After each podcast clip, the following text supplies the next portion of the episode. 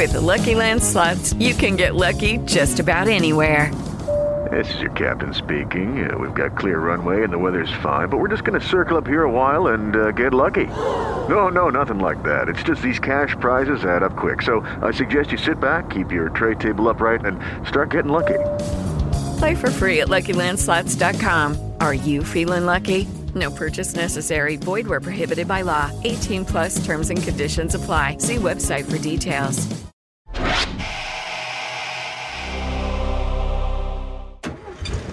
Huir de los monstruos conocidos y luchar contra los monstruos desconocidos. Lovecraft Country, el podcast de la serie de HBO. Bienvenidos al episodio 8 del podcast Lovecraft Country. Este episodio se llama Giga Bobo. Vemos muchas cosas en él. Regresan los Shogots. Eh, ¿Qué más pasa, Toño? Leti está embarazada, Mario. O sea, tantas cosas. Fue un episodio, estábamos comentando, muy intenso. Después de un episodio que había hasta una especie de reposo y de reflexión en torno a la figura de, de. Y ahora estamos viendo ahora cómo avanzan la trama por un montón de, de senderos. Eh, ojo, este episodio se llama Gigabobo, que es también un juego de palabras contra la palabra Gigaboo, que es un, es un despectivo racial en, en, en, en el idioma inglés. Que de hecho está interesante su origen. Viene de una palabra Bantú, africana exacto. del bantú, del lenguaje bantú, que significa servil, que significa una persona servil. Y de ahí viene Gigaboo. Y ahorita hay un juego de palabras con Gigabobo, porque ahorita vamos a ver por qué. Porque tenemos varios golpes que nos da este episodio. Hicimos, de hecho, una lista de los siete golpes que nos da el episodio 8 de Lovecraft Country. Número 1. El primer golpe, Mario, sin duda, el caso real de Emmett Till, una muerte que viene a marcar un hito en este vecindario de Chicago y que pues obviamente está anclada en algo, algo que sucedió, ¿no? Es algo completamente y desgraciadamente cierto. Emmett Louis Till eh, murió en 1955 cuando tenía solamente 14 años. Él era un chico del sur de Chicago que de hecho la serie ya lo había presentado como el pequeño amigo de Dee. Él era el que le llaman Bobo. Eh, no, nosotros no sabíamos en ese momento que era Emmett Till.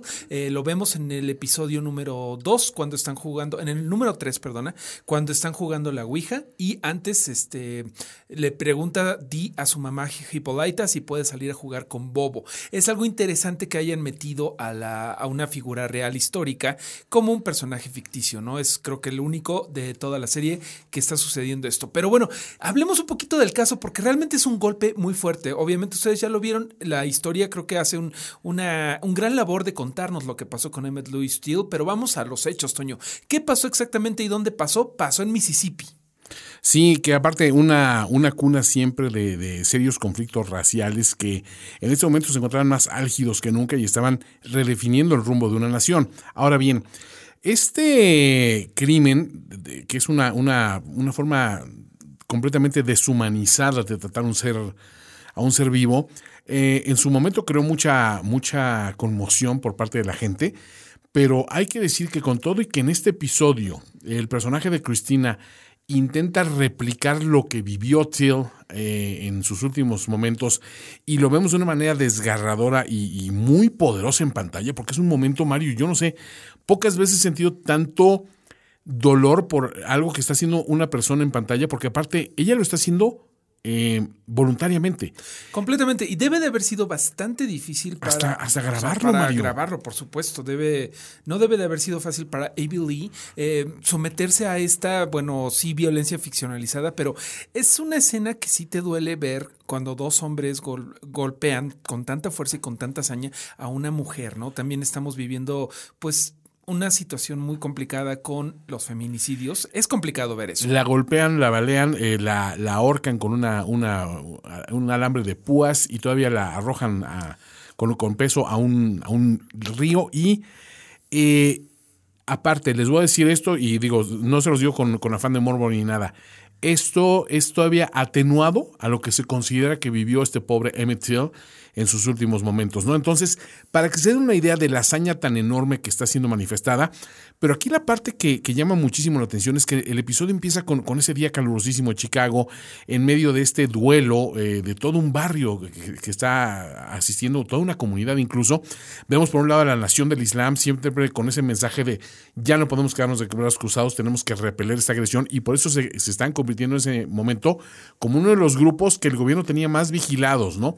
Y de ahí que Malcolm X se hubiera acercado a ellos para, para mandar un mensaje completamente de desafío a las autoridades, al statu quo.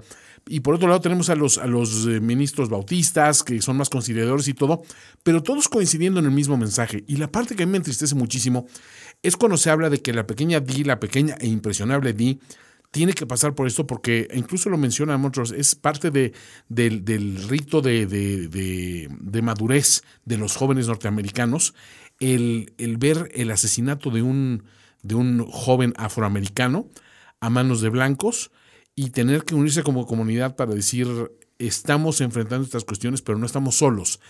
A mí se me hace durísimo eso. Está también esas referencias de que sale la gente eh, con, con, náusea de, de, la sala de, Digo, nos ahorraron obviamente la, la, imagen del cadáver, pero dices, es el olor, es también el cómo quedó deformado, porque todo el mundo tiene una reacción a lo que fue el, el crimen. Y es curioso que una serie tan cruda como esta haya tenido esa prudencia y esa mano izquierda de decir, lo que te imagines dentro de ti siempre será peor de, de o más bien, puede, puede competir, digamos, en gravedad con algo que no le hubiéramos hecho justicia retratándolo nosotros visualmente. ¿no? Y no obstante, sí está muy eh, identificado lo que sucedió en este, en este desagradable linchamiento que tuvo el pequeño tío, ¿no? Eh, de hecho, en el momento en el que Cristina lo avientan con un con un peso, ese es el peso que se usó, que era un ventilador de una, eh, de una máquina de algodón que tenían allá en Mississippi justamente los asesinos, ¿no? Y esa, ese simbolismo también, ¿no? Del algodón famoso como... Claro, como, la plantación, que a final de cuentas, gracias a la industria del algodón fue que se necesitaban tantos esclavos que venían de África y que lo traían, eh, bueno, pues todas las rutas eh, marítimas inglesas y de otros países. Terrible toda esa cuestión. Pero sí fue una decisión de la mamá de, de Emmett, el que fuera un funeral con ataúd abierto para que vieran cómo lo dejaron, ¿no? Porque lo dejaron realmente eh, monstruoso. Hay algunas imágenes bastante em, fáciles de identificar, fáciles de encontrar de cómo quedó. O sea, no querían que se escondiera esto y fue algo que realmente rompió em, la conciencia incluso de la clase blanca, ¿no? También ganaron muchos, este, mucho apoyo entre las personas blancas que estaban en contra del racismo y de hecho eso fue uno de los detonantes prácticamente de todos los movimientos civiles de 1956 eh, en adelante, ¿no?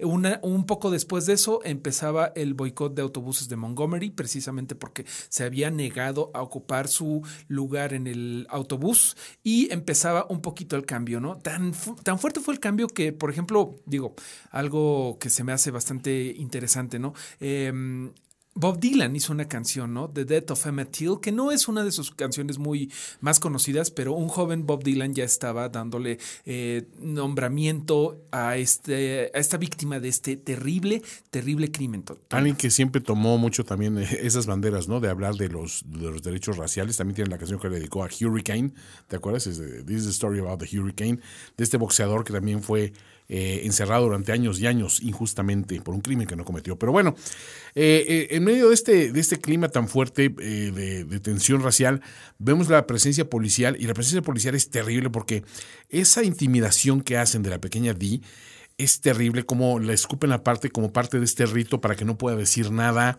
Ahí es parte de lo que hace siempre la serie, ¿no? Porque por un lado está esta cosa terrible que todavía se vive de la represión policíaca y incluso hay un momento muy incómodo en donde ella, la pequeña, dice I can't breathe, una frase que está resonando durante el 2020 con muchísima razón.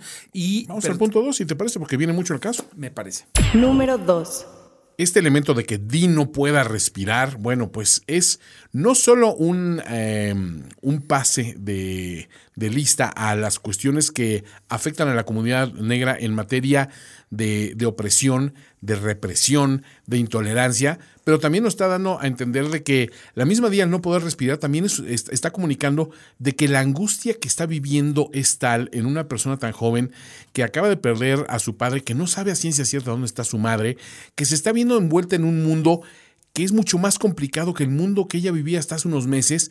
Es un mundo donde entran en juego hechizos, criaturas sobrenaturales, eh, donde está en juego eh, también como que herencias ancestrales de maldiciones y de, de, poderes que escapan a su, a su entendimiento quizá.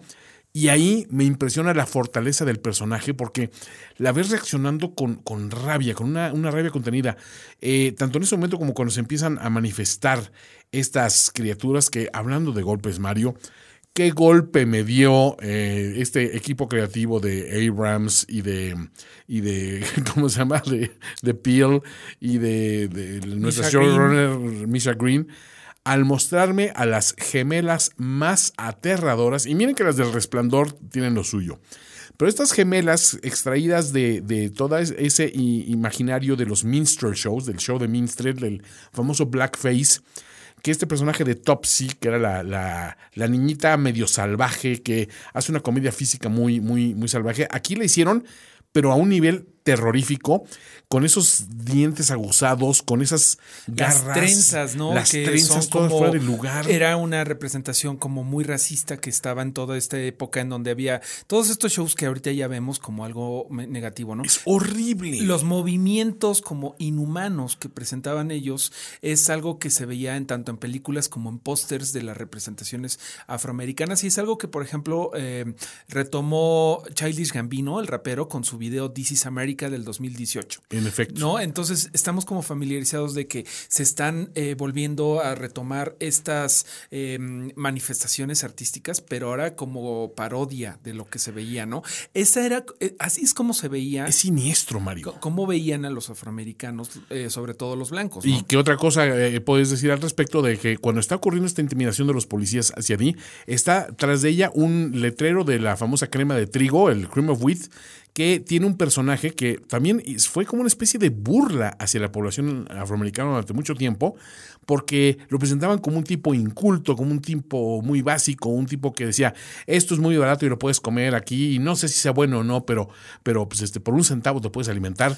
Es una cosa horrible, pero aparte, esa figura, cómo, cómo, cómo tiene una, una voluntad, un movimiento, una presencia el propia. de ojos por el. Qué bárbaro. obviamente, obviamente es el embrujo que le puso el capitán Lancaster a Dee, que lo están empezando a seguir, ¿no? Bueno, pero este chef blanco, bueno, vestido de blanco, el afroamericano, que sigue con los ojos a Dee, que ahí empieza a, ahora sí que a surtir efecto el embrujo, era un personaje que se llamaba Rastus, que era uno de estos personajes de los Mistress Show, que básicamente era una persona afroamericana muy ignorante, ¿no? Incluso si vemos entero el letrero de Cream of Wheat que aparece en el episodio, les recomiendo que busquen Cream of Wheat, eh, van a ver los ads, van a ver los anuncios, y lo que dice justamente es como una persona que no tiene estudios. A pesar de que él era chef, no lo podían poner como una persona que fuera eh, digno de admiración. Sí, había que quitarle esa dignidad y Prácticamente sería como un personaje tipo Cantinflas de México que como que está usurpando el papel de algo más digno, ¿no? O sea, que era mucho el Mr. Show, ¿no? Esa, famosa burla del blackface era exagerar los,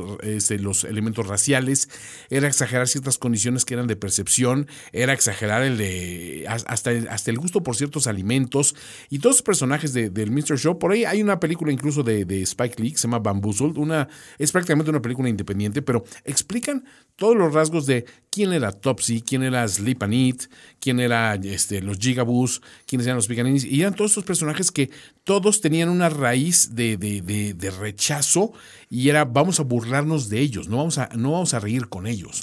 Y qué bueno que menciones a Spike Lee porque les quiero recomendar que en HBO Go busquen Do the Right Thing, Haz la cosa correcta, que es una película de 1989, precisamente de este director que como un afroamericano consciente ha hecho mucho por hacer como justicia social con esto. Do the Right Thing está en HBO Go, la pueden ver y pueden meterse un poquito más en todos estos conflictos raciales. En este caso, en esa película es entre como una población italiana contra afroamericanos, pero... Y hay latinos también. Hay, una cuestión muy interesante. Esa película eh, incluso es hasta material sugerido en, en en carreras universitarias a, raíz de estudios raciales y todo, porque tiene todo ese trasfondo y va a mencionar a muchos personajes que mueren por situaciones así. Y estando tan, reciente lo de George Floyd, hay una muerte muy similar en esa, eh, digo, sin arruinarles nada, en esa película, que te remite a esto viene pasando desde hace mucho tiempo y no han cambiado realmente las cosas al punto de que tenemos que estar satisfechos con el buen trabajo que estamos haciendo en materia de tolerancia. No, al contrario, hay que eh, mantener esto vigente y no quitar el dedo la llaga. Así es, Toño. Yo tengo otra recomendación. Este es un libro escrito por Taneheshi Coates, que es un gran novelista eh, norteamericano, que se llama Between the World and Me, Entre el Mundo y Yo. Y es justamente una carta de Taneheshi Coates a su hijo eh, en ese momento que estaba adolescente, de cómo estaba teniendo la, la- ya la- lo que le llaman the talk, la, la conversación, charla. que es de lo que está hablando eh, Monrose en algún momento, que Dee está teniendo esa talk, ¿no? Ese momento en donde se da cuenta de que el mundo para una niña afroamericana en particular es bastante, bastante difícil, ¿no? Se les recomiendo mucho Between the World and Me, también fue un material que se usó mucho para Watchmen de HBO para como informar toda esta visión de los, de los afroamericanos, ¿no? Y Mario, si te parece, creo que hay que pasar al tercer punto porque hay una mujer embarazada que recibe una visita inesperada y no es la de la cigüeña. Número 3. Así es, porque Gia llega a la casa a la casa Winthrop, justamente de Letty, la nueva novia, la nueva pareja de Atticus, y su corazón se rompe en mil pedazos. Así es. Se me hace muy interesante porque, como tú decías, los otros dos episodios un poco fueron eh, piezas de personaje, ¿no? Uno fue para Hippolyta y el otro fue de Gia, el magnífico episodio de Met Me in the Igu. Eh, pero aquí la volvemos a ver. Yo en un momento dado pensé que nada más íbamos a ver a Gia en ese episodio, pero no, se está integrando como a la historia principal. Está en Chicago ella y viene como a advertir a Atticus, viene a ayudarla porque, como se da cuenta Letty, eh, lo ama.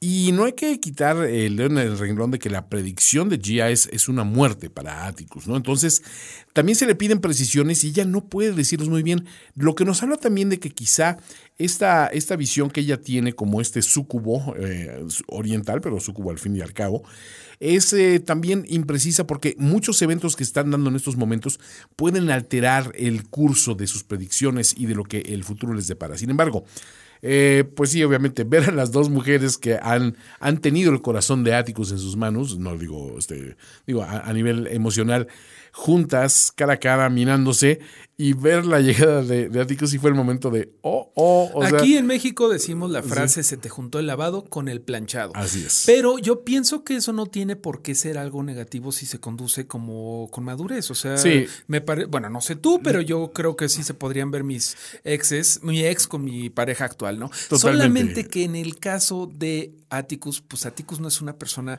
que tiene como dominio emocional. No, ahorita, la última ¿no? vez que se vieron, eh, ahí, eh, Altus- eh, Atticus salió corriendo con la ropa en las manos y no precisamente por decir es que ya llegó tu marido, no, o sea, realmente es, es que te están saliendo tentáculos de todas las partes del cuerpo, ¿no? O sea, es una cosa terrible, ¿no? Pero Pero de todas formas, me parece que Atticus, ahorita hay que platicar Lo un maneja poquito bien. más. No, no lo maneja bien. Me parece que sigue siendo una persona violenta porque Ah, no, yo me refiero a lo maneja bien su vida, porque digo. la ira sí es muy bueno para la ira. Me parece que es bastante cruel lo que le dice a Gia, ¿no? Así de lárgate de aquí, nunca te quise, lo nuestro no fue real. Eso es algo muy fuerte. No le puedes decir eso a un espíritu coreano de nueve colas. Y aparte que eras el, el- el único, la, la única alma que le faltaba para, para cumplir con su, su Con, manda, con ¿no? su pena, ¿no? Como para volverse humano. Qué Pero bueno, horror, hay que tener mano izquierda para esas cosas, Atticus. ¿Qué yo pasa ahí? no sé, yo creo que Gia, ¿qué hará? ¿Se vengará ahora? O... No sé, porque mira, también hay, hay- hay que decirlo. O sea, Atticus, como que le. as- Así como han tenido The Talk, la plática con, con, con Dee en este momento crucial de su vida, se ve que, que Atticus le costó mucho esa relación tan tirante con Montrose y tan, sí, afectuosa, pero no tan intrusiva que pudo tener su, su, su tío con él, su tío George, como para decir, híjole, a lo mejor le faltó una cierta educación para tratar ciertos problemas de mujeres que no se le están dando con toda facilidad. Su, su temperamento no le ayuda, estoy de acuerdo. Veamos qué pasa con Gia, porque la frase dice que ni el infierno tiene tanta furia como una mujer rechazada, ¿no? Así es. Pero bueno, hablando- Y tenía razón.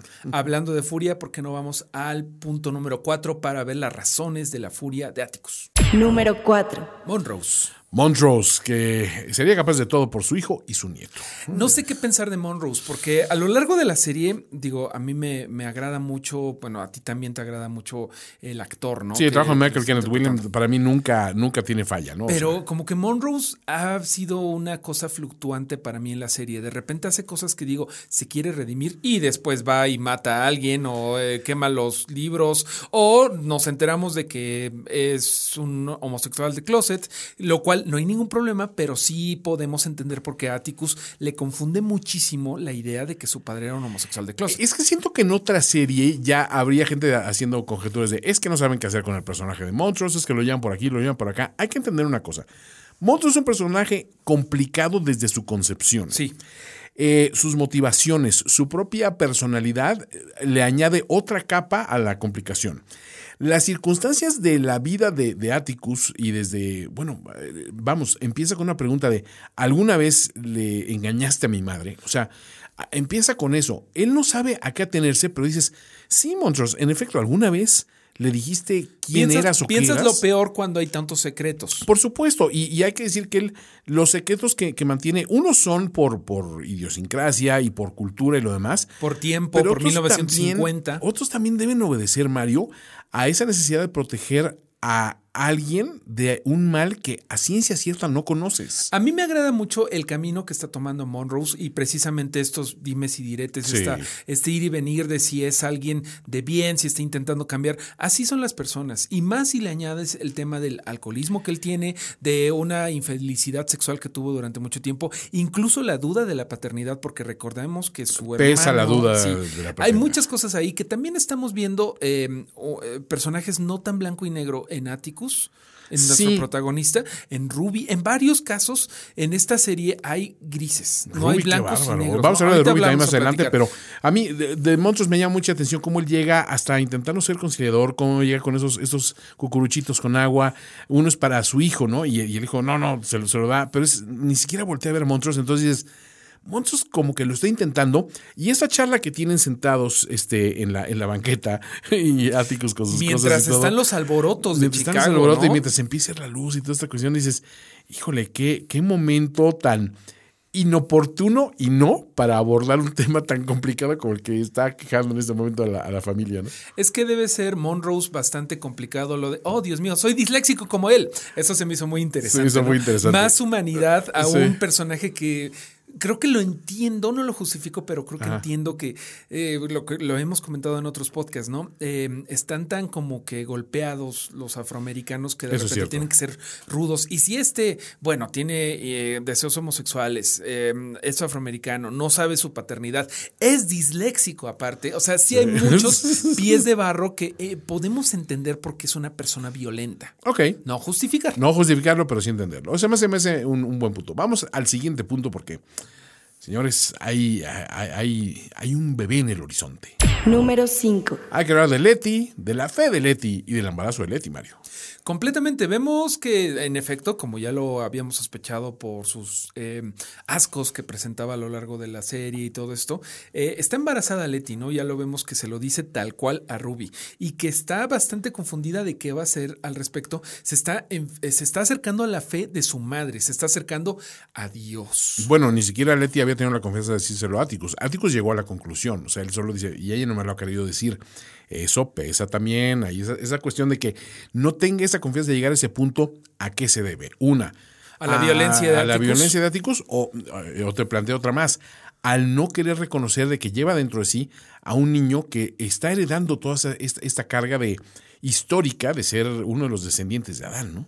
Es que además aquí eh, estamos metiendo que a- al embarazo que te llena la cabeza de dudas, se está uniendo todo lo de la magia, ¿no? Ella está abriendo su corazón, me parece, a la fe, a lo místico. Sí. Se está acogiendo al Dios cristiano, a su religión, pues porque quiere un poquito de ayuda, ¿no? Pero de hecho la ayuda llega de algo más Lovecraftiano, no sabemos si se comunicó con Azatoth o, con- o si Tulhu estaba tomando llamadas ese día, pero pues la cosa es que llega Cristina y bueno, cosa curiosa, no arde al entrar a la iglesia. Eh, eh, fíjate, te iba a decir. Otra, otra, quizá otra serie que está preparada con más a la ligera hubiera hecho hasta un chiste al respecto.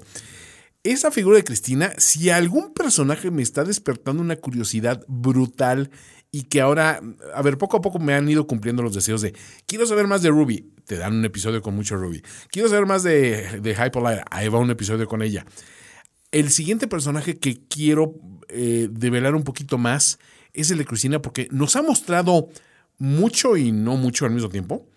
Pero en este episodio cada vez lo veo más de, a ver, espérame, si está jugando todo para manipularlos o en realidad sí quiere ser una cierta ayuda hasta cierto punto para Atticus, o ayudarlo conviene a sus intereses.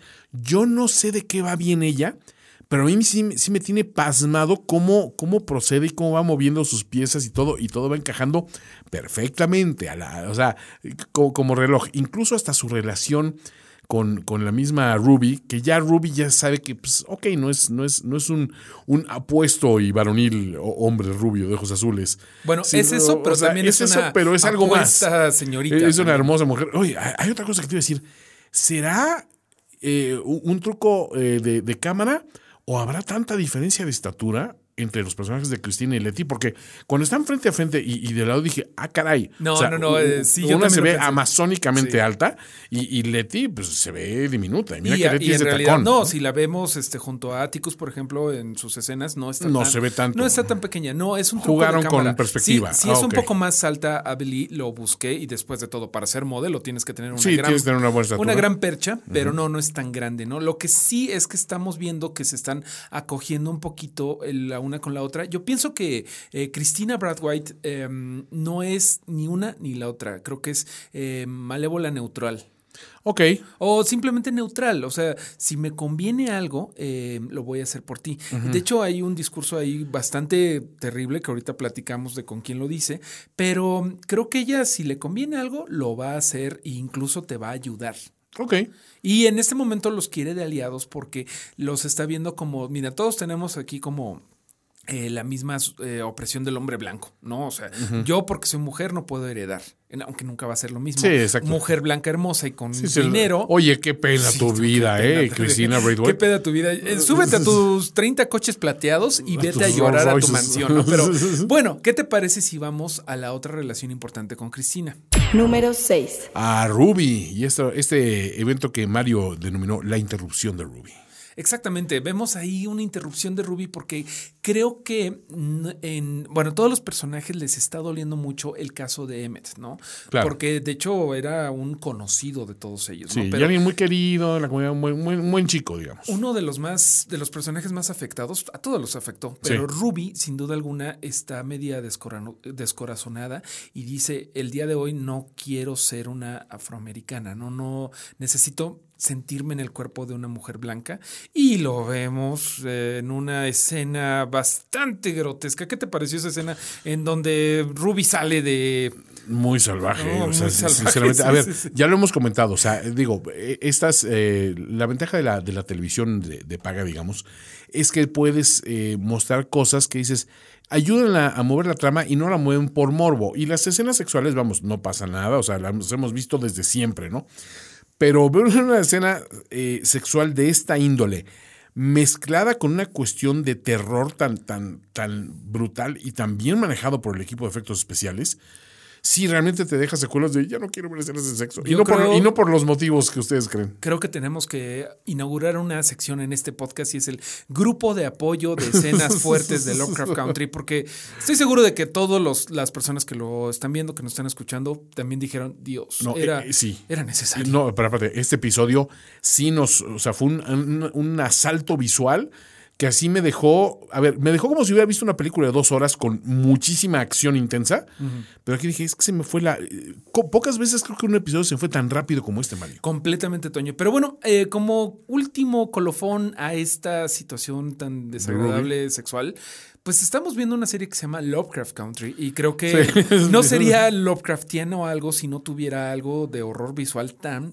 tan brutal como esto. Sí, Pero bueno, exacto. ¿qué te parece si vamos al último golpe que nos dio este episodio? Número 7. Y es a ver a Atticus, el domador de Shogots. Estuvo bien emocionante. ¡Qué increíble! Estuvo muy padre. Ese final me recordó el del primer episodio, Sí. cuando todo, digo, todo va muy bien, todo va muy bien, todos están haciendo un trabajo excepcional. Ahí te la pasas viendo, por ejemplo, la ropa de todos ellos, ¿no? Es una vestuarista llamada Dana Pink, que de hecho hay unas historias bien interesantes que ustedes pueden encontrar en, en internet sobre cómo cada uno de los personajes tiene su propio vestuario y tiene una es una expresión más de su personalidad, ¿no? Por ejemplo, toda la ropa de Leticia, que es como muy eh, expresiva a través de su ropa, ¿no? Sí. Ella te va a decir Es muy exactamente- veraniega, fíjate. Muy veraniega, pero muy eh, mujer en control, ¿no? Sí. Ella no tiene nada de miedo de presumir, eh, pues, el cuerpazo que tiene Journey Smollett, ¿no? Pero todos los personajes tienen un cierto atuendo. Ok. Y es bien interesante. Pero bueno, aquí el vestuario que me importa es el del Shogot que regresa. El vestuario. Bueno, vestuario es un decir. Aquí creo que vimos el Shogot más, eh, más a fondo de lo que Sí. lo habíamos visto en el primer Los habíamos visto mucho entre sombras y Sí. como esa amenaza constante, pero verlo aquí salir de, de abajo del concreto, deteniendo esa bala en esa escena de cámara lenta que se prolonga excesivamente y, y ver toda esa, esa secuencia está admirablemente manejada. Me, me dejó pasmado, le regresé como tres veces. Emociona muchísimo. Tiene, fíjense bien, en los momentos de mucha acción, también tiene un par de elementos de, de- hasta de comedia física Sí. que son extremadamente efectivos sin quitarle lo terrorísimo, lo, ter- lo terrorífico a la, a- a la escena, ¿no? Y me gusta mucho también de que las reacciones de Atticus, en medio de toda esta confusión y todo, siempre es ir a proteger a Letty. O sea, es, es ese instinto eh, de, protector que él tiene, que ha manifestado en muchas ocasiones. Y aquí realmente era una cuestión salvaje, ¿no? Pero justo cuando piensas de que y ya se fregaron porque ya el Shogot está suelto, el Shogot lo voltea a ver así como que, y lo hice bien, amo. Y, y- Hay un momento, Jon Snow domando al dragón, al dragón, ¿no? A ¿no? Drogon, Exacto. cuando lo reconocen qué ahí. Genial, ¿no? O sea, y la verdad es que dije, sí, qué bonito, qué bonito muchacho. Oye, yo quiero platicar un poquito sobre el ruido que hacen los shogots, que no lo habíamos ver, hecho al sí, principio. sí, sí. Que es este ruido, pues no lo puedo hacer porque me faltan como cuerdas bucales No, del otro no, mundo, pero escúchenlo en el episodio, sí, sí, sí, el sí, sí. ruidito ese eh, viene de, de hecho es algo de Lovecraft que, que lo tomó prestado de Edgar Allan Poe. Es un ruido que ellos describen como tequilili. El tequilili, ¿no? Que es de ciertas especies de aves, ¿no? Me parece. Exactamente, de, de aves sobrenaturales que aparecen en la novela, la única novela que hizo Edgar Allan Poe, porque él era cuentista más que otra cosa, que se llamó La narrativa de Arthur Gordon Pym de Nantucket. Este es precisamente el sonido que hacen unos nativos americanos, eh, imitando el sonido de unos pájaros sobrenaturales que se encuentran en la novela. Después Lovecraft lo tomó para En las montañas de la locura para describir el sonido que hacen los shogots. Es, se me hace muy interesante cómo, eh, o sea, tal cual escrito es Tekelili y lo escuchamos uh, diferente en la, en Sí. la serie, ¿no?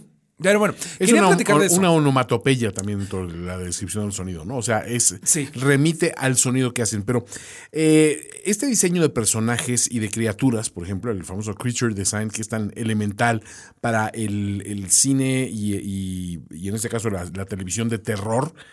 Eh, creo que aquí nos entregaron justo lo que esperábamos, porque en medio de un tiroteo, de una situación que dices, es convencional 100%, policías disparando hacia una vivienda donde, pues sí, no pudieron entrar físicamente porque estaba el hechizo de protección y todo. Eh, de ahí salta a, bueno, en medio de esta balacera y mientras, mientras la propia Dee está también luchando contra, contra estas, estas gemelas grotescas y llega a rescatar a monstruos, o sea, se están, están confluyendo muchas amenazas, pero por un lado dices, ¿qué tal que una de estas amenazas es utilizable? A mí, el otro golpe que me queda ya de final, Mario, ya fuera de, esta, de nuestro listado, es, habla en algún momento de, la ninja ya está muerta, no hay que preocuparnos por ella. Y ver a, esta Dee, eh, pues en, en abierto desafío contra estas, estas presencias sobrenaturales. Híjole, tengo mucho miedo de que algo le vaya a pasar a mi Vamos niña a ver dorada. qué pasa. Además de que Monrose desgraciadamente quiere ayudarla, pero en realidad Le la, está la perjudicando. deja, la deja vulnerable al ataque de las gemelas del, de- del demonio, digámosle. Pero acaba todo bastante cambiado para los últimos dos episodios. Sí. Eh, Dee ya está completamente metida en esta. Yo creo que Hippolyta, vamos a volver a verla, tiene que llegar a ayudarla porque recuerda que Sí. ella decidió regresar. Regresar, porque ella Dee la la necesita. necesitaba y más la necesita más que nunca. Monrose, vamos a ver qué pasa. Me parece que va a echar toda la carne en el asador por su, por su hijo y por su nieto. Correcto. Y tenemos a Letty que es invulnerable gracias a las magias de Cristina. No sabemos si por el eh, producto de su vientre. Y por último tenemos que sí funcionó el embrujo de Monrose, dislexia o no. Y Tic ahora puede controlar a los Shogots. Es que eso de la dislexia sí fue un elemento de Está muy chistoso. Seguro lo hiciste bien. Sí. Soy bien. disléxico, boy. disléxico. Sí. Pues un episodio muy denso, Sí. muy interesante. Giga Bobo. Y por supuesto, nos interesa muchísimo lo que ustedes hayan opinado de él. Nos da mucho gusto de que tantas personas se estén incorporando a la conversación y que nos describan, oye, no me había fijado lo bien realizado, lo, lo, interesante que está, el planteamiento. Siguen con esta participación en redes sociales con arroba persona, con arroba Mareo Flores y por supuesto entren a ver HBO Extras y todo lo que hay ahí respecto a la serie, porque es una serie exageradamente rica en materia de eh, elementos visuales, de referencias auditivas, todo tiene un juego aquí. No nos alcanza el podcast, pero para eso están los extras, justamente, Toño. Muchas gracias y pues nada, vamos a leer el libro de George Freeman, que en esta realidad se llama Matt Ruff. Así es. Pues veamos qué pasa con esa, esa autoría de Lovecraft Country, que bueno, pues ya, ya cambió hasta de autor, está bien. O sea, todo. Nadie sabe para dónde van estas historias alternativas en líneas de tiempo eh, disímbolas. Hasta luego, Mario. Hasta luego. Lovecraft Country. Lovecraft Country. El podcast de la serie de HBO. Conducción: Mario Flores y Antonio Sempere. Voz en off: Romina Pons. Una producción de Filísimos Podcasts para HBO Latinoamérica.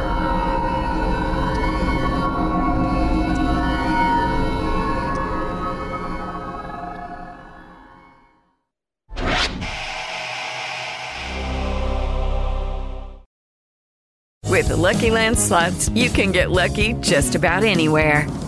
This is your captain speaking. Uh, we've got clear runway and the weather's fine, but we're just going to circle up here a while and uh, get lucky. No, no, nothing like that. It's just these cash prizes add up quick. So I suggest you sit back, keep your tray table upright, and start getting lucky.